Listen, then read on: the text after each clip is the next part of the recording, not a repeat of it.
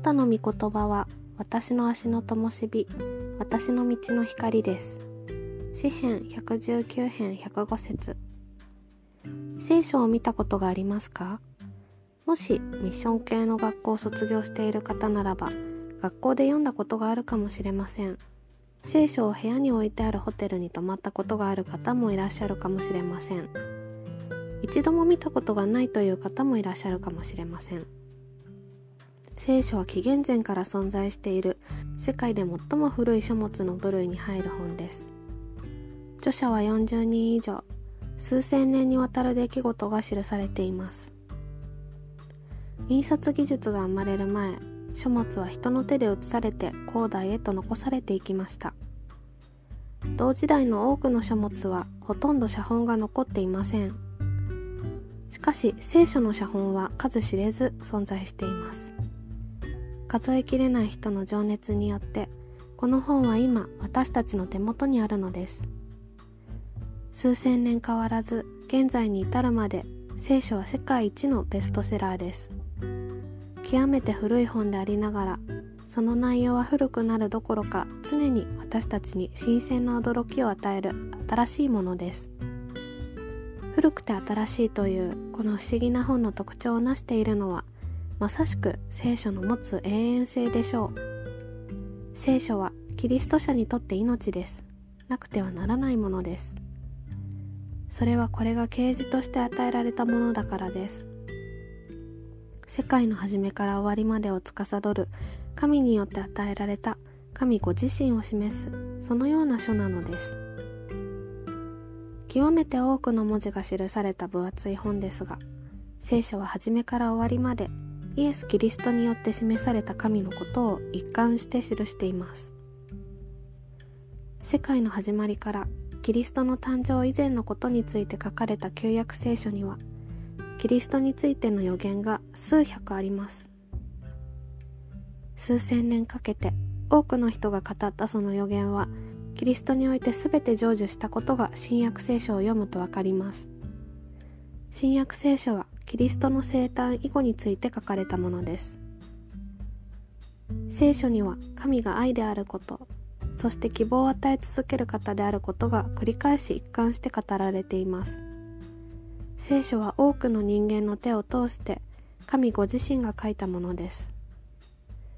この聖書の御言葉を信じることがキリスト者の歩みです。あなたの御言葉は私の足の灯火私の道の光です。詩編119編105節。キリスト者にとって聖書は道しるべであり命の言葉です。全く道が見えない時も聖書の御言葉が灯火となって私たちの道を照らすのです。パウロはかつて書かれたものはすべて私たちを教えるために書かれました。それは聖書が与える忍耐と励ましによって私たちが希望を持ち続けるためですと語っています聖書は私たちに希望を与えます賛美歌アメージング・グレースの作詞家ジョン・ニュートンは神の言葉が信仰者の羅針盤であり、イエスは彼らにとって正義の北極星であるとともに太陽でもあると語っ。聖書を読むほどに私たちの心は変えられていきます。もしまだ読んだことがないならば、ぜひ読んでみてください。またあまり聖書を読んでいないというクリスチャンの方がいらしたら、思い切って1日4章ほど読んでみてください。30分もあれば読むことができます。聖書を読むほどに聖書を理解できます。ですから難しいところがあっても気負わずに読んでみてください。私は朝に新約聖書を1から2章、夕に旧約を8ページ、眠る前に詩篇を1編読んでいます。半年で1回通読するというサイクルです。私は献身してからもあまり聖書を読まない時期がありました。しかし上乾きが与えられ聖書をよく読むようになってから読まずには生きていけないほど聖書を慕うようになりましたこの本がどんなに魂を潤すかが分かったからです。そしてどんな訓練よりもどんな本よりもどんな言葉よりもこの本は私を力づけ導き励まし成長させてくれたのです。御言葉への上乾きが与えられるようどうぞ祈ってください。聖書は精霊によって読まなければなりません。聖書を書かれた方との関係なしに読むことはできません。どんな仲介書よりもどんな人の知恵よりも深い知恵を精霊は与えます。人の知恵は人を傲慢にしますが神の知恵は人を謙遜にします。ペテロは手紙の中で聖書の言葉を勝手に解釈してはならないと述べた後こう語ります。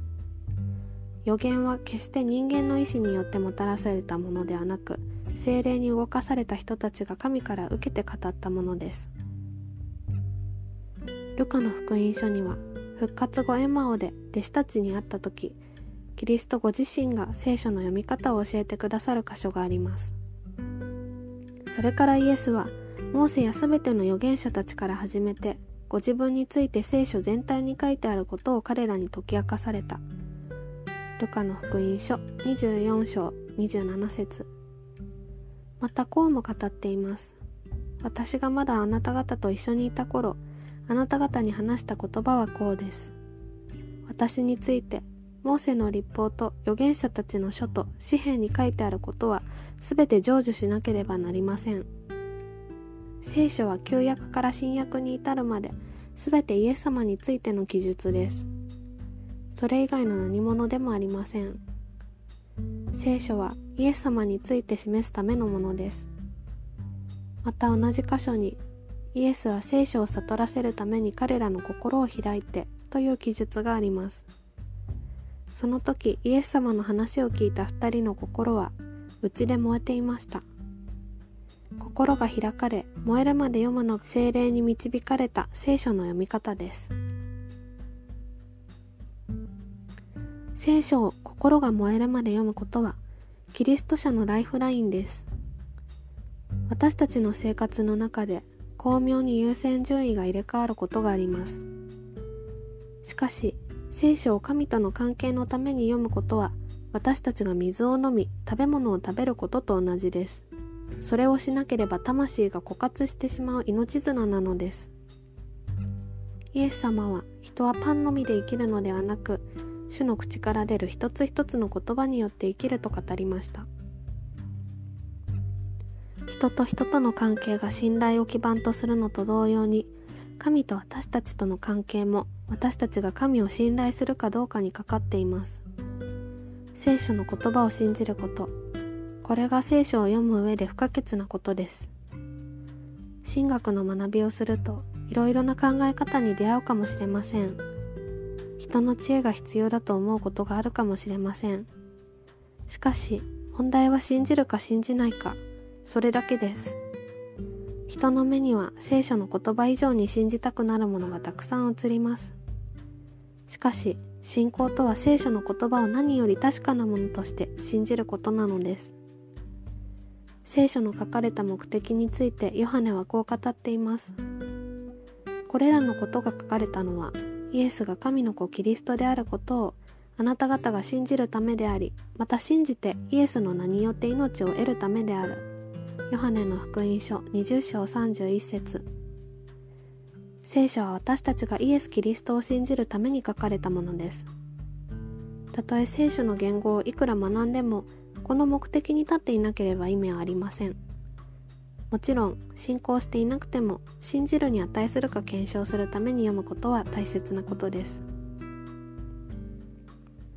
神の言葉は神の言葉です同時に人の言葉は人の言葉でしかありません一つ例え話をします時刻表を見て私たちは電車の来る時間を予測することはできます時刻表は人の言葉ですしかしトラブルが起こって時刻表よりも遅い時間に電車が来ることがあるかもしれません。